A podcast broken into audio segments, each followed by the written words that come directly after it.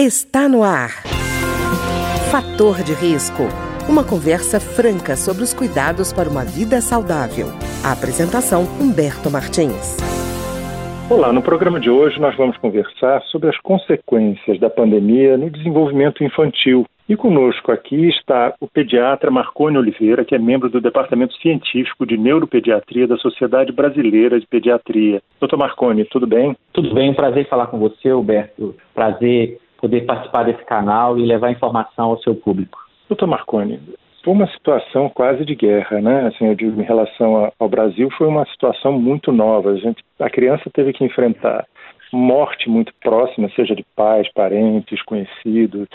Às vezes os pais se separaram no meio da pandemia, situação financeira da família mudou, convivência no mesmo ambiente entre pais e, e filhos, né? Ficou até difícil saber onde é que era home e onde é que era office, né? E Correto. a ausência das aulas, né?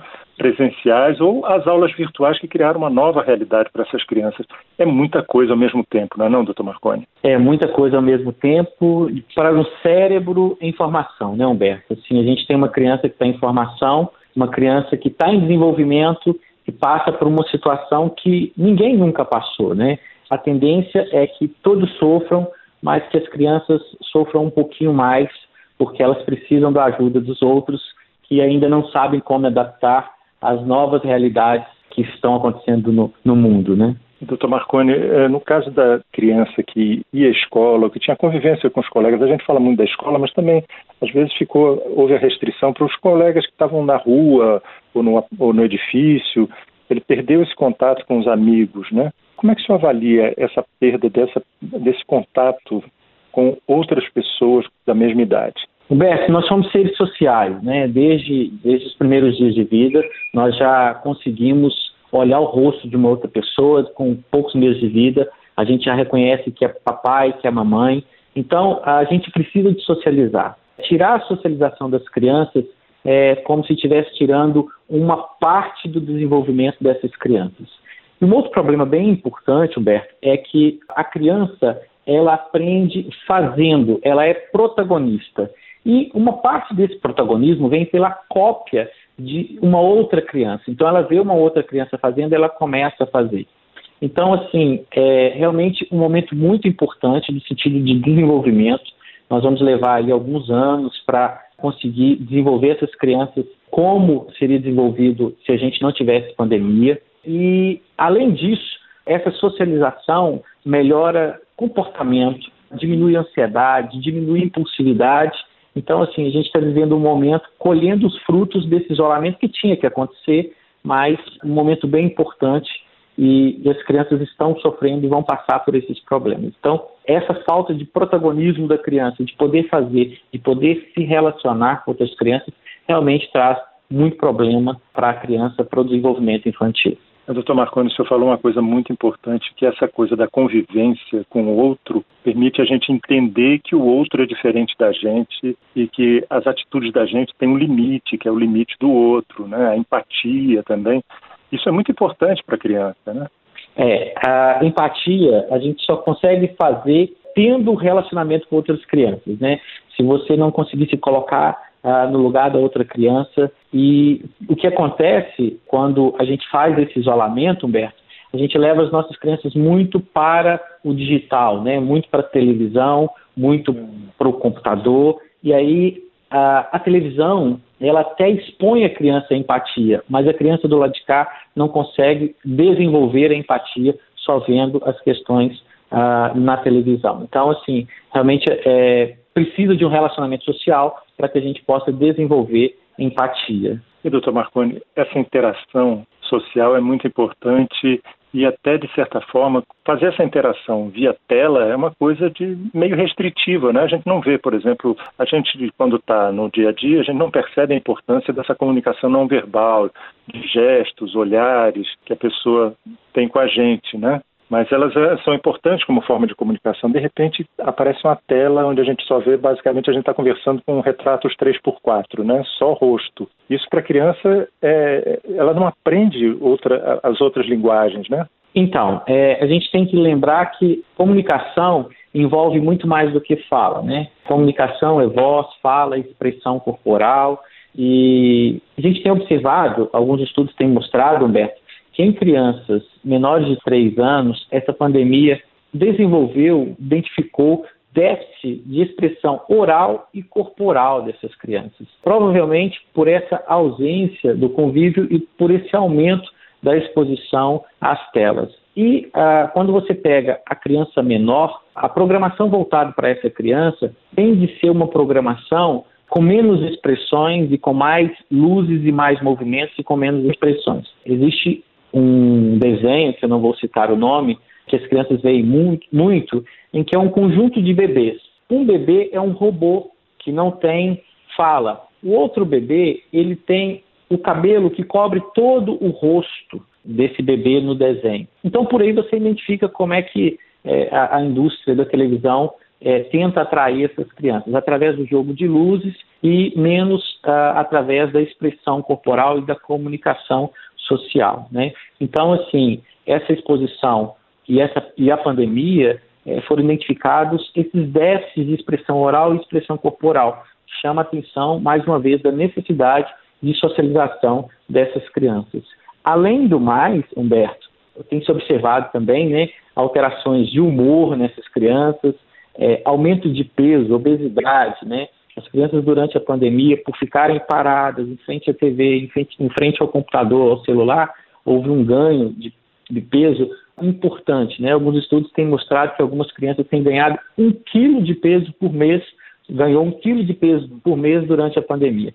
Então, isso é, chama a atenção da gente, esse processo agora, e vou contar uma coisa bem complexa, é que é, os consultórios de neurologia, de psiquiatria infantil, estão lotados, estão cheios, a gente tem que começar a ver a questão voltada à psiquiatria, né, à psicologia infantil, começar a olhar para essas crianças, porque realmente foi um período bem importante. E graças a Deus que a gente está começando a sair dela.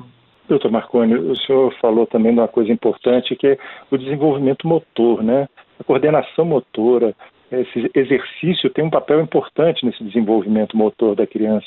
E de repente ela perdeu tudo isso. É, tem como recuperar isso? Então, tem como recuperar. É, existem técnicas de recuperar.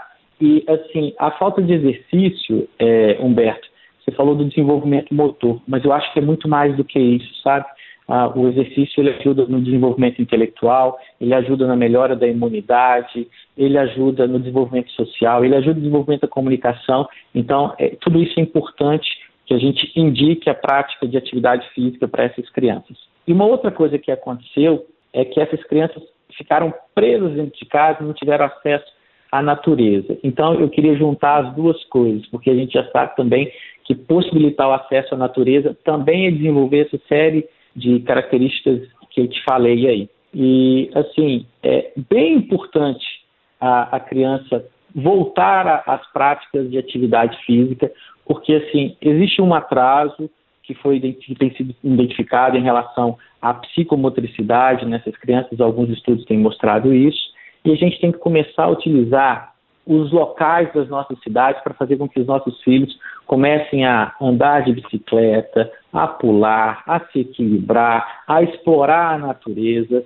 Isso é bem interessante no sentido que tentar tirar esse atraso, né? tentar usar esses passos para tirar esse atraso. E existe uma série de recomendações, Humberto, que a Sociedade Brasileira de Pediatria tem feito, entre elas permitir que seu filho tenha acesso diário a no mínimo uma hora de oportunidade de brincar e desenvolver em espaços com a natureza, priorizar que as atividades sejam feitas em espaços abertos, ao ar livre, com presença de grama, areia, árvore, terra, que causam um desenvolvimento sensorial nessas crianças. E a gente está esquecendo de falar de uma outra parte que não é da família, que é da escola, né? Que a escola comece a pensar também na volta das aulas, com, proporcionando esse interrelacionamento, essa prática de exercício, essa, esse convívio social é, ao ar livre, nos pátios, nas quadras, nos jardins das escolas. Lógico que eu estou falando, não estou falando que já acabou a pandemia, é, já não tem mais que fazer nada em relação à pandemia, mas possibilitar essas oportunidades para a criança também dentro das escolas. Pois é, doutor Marconi, o senhor está falando uma coisa muito importante, que é, inclusive, as pessoas, de certa forma, é, cobrarem é que as, as cidades tenham, por exemplo, nos locais, tem local público para a criança poder se exercitar, para poder ser criança, né? E um local que, que também tenha segurança, porque eu, eu vejo muitos pais dizendo assim, não, mas eu não vou deixar meu filho descer se aqui em frente tem movimento grande de carro, tem ladrão, ou então não tem uma pracinha que, eles possam ir. Está na hora das pessoas entenderem a importância desses espaços públicos, né? Está é, na hora de valorizar esses espaços públicos, né, Humberto? Assim, eu sempre brinco que viver é perigoso.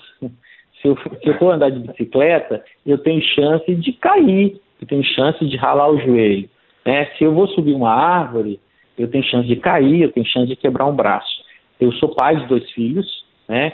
E eu penso que, como médico e como pai, que a minha responsabilidade é realmente garantir segurança para o meu filho, mas respeitar o, di o, direito dessa criança também de brincar, é, de ficar longe de celular, tablet, de ter contato com a natureza, né? É, a gente sabe que está legalmente fundamentado nos marcos legais da infância e da adolescência é, e deve ser prioridade entre as famílias brasileiras possibilitar essa brincadeira, esse direito de brincar. E aí a gente fica muito preso, né? Muito preso é, é, a dogmas, né? Assim, ah, não vou porque é, desde que vai sujar, né? Eu já vi mãe falando que, olha, é. eu não vou levar ele na praça porque ele vai se sujar, até outras desculpas como um carro pode chegar ou vai cair de bicicleta. Então, assim, o, o, eu como pai, como médico, a minha orientação é eu vou garantir a segurança, vou estar lá com ele na bicicleta com o capacete, com a proteção de cotovelo, mas eu vou permitir com que, que ele brinque, né? Porque assim, fazendo isso, eu vou reduzir danos, e aí, assim, existe uma série de, de, outras coisas que vêm na minha mente, assim, com relação ao brincar, Humberto, entre elas, a criatividade, né? A criança que brinca, ela é mais criativa. E a criança mais criativa tem maior capacidade de resolução de problema. E a criança que tem maior capacidade de maior resolução de problema, ela tem mais resiliência. E a criança que tem mais resiliência tem maior chance de dar certo na vida, como cidadão, como profissional. Então, é, além de reduzir os danos, quando eu respeito o brincar, eu estou garantindo um futuro melhor para o meu filho. E, assim, eu, eu, sou do interior de Minas, é, a minha cidade, graças a Deus, tem muitas praças, tem muitos parques, e aqui, aqui no interior de Minas, toda cidadezinha, né, costuma ter uma praça, é, costuma ter um, um, pátio da igreja em que a criança pode brincar, pode ter acesso, pode se divertir com segurança. Eu acho que é, fica muito na desculpa dos pais que chegam cansados, eu não vou criticá-los, mas a gente tem a responsabilidade da paternidade, a responsabilidade da maternidade e permitir a criança brincar é ser responsável com meu filho. Tá ótimo. Eu queria agradecer então ao pediatra Marcone Oliveira, que é membro do Departamento Científico de Neuropediatria da Sociedade Brasileira de Pediatria e falou conosco sobre a importância desse momento pós-Covid aí das, das, crianças e no desenvolvimento delas. Muito obrigado, doutor Marconi. Humberto, eu que agradeço a oportunidade e um recadinho para os pais. Gente, vamos brincar com os nossos filhos, né? A melhor coisa é brincar. É verdade. Obrigado, doutor Marconi. Um abraço, tchau, tchau. O programa de hoje teve trabalhos técnicos de Ricardo Coelho. Se você tem alguma sugestão de tema ou comentário sobre o programa de hoje, basta enviar uma mensagem para o endereço eletrônico programa fator de risco, tudo junto, arroba gmail.com. Até o nosso próximo encontro. Fator de risco, um programa com dicas para melhorar a saúde. Uma produção da Rádio Câmara, transmitida por emissoras parceiras de todo o Brasil.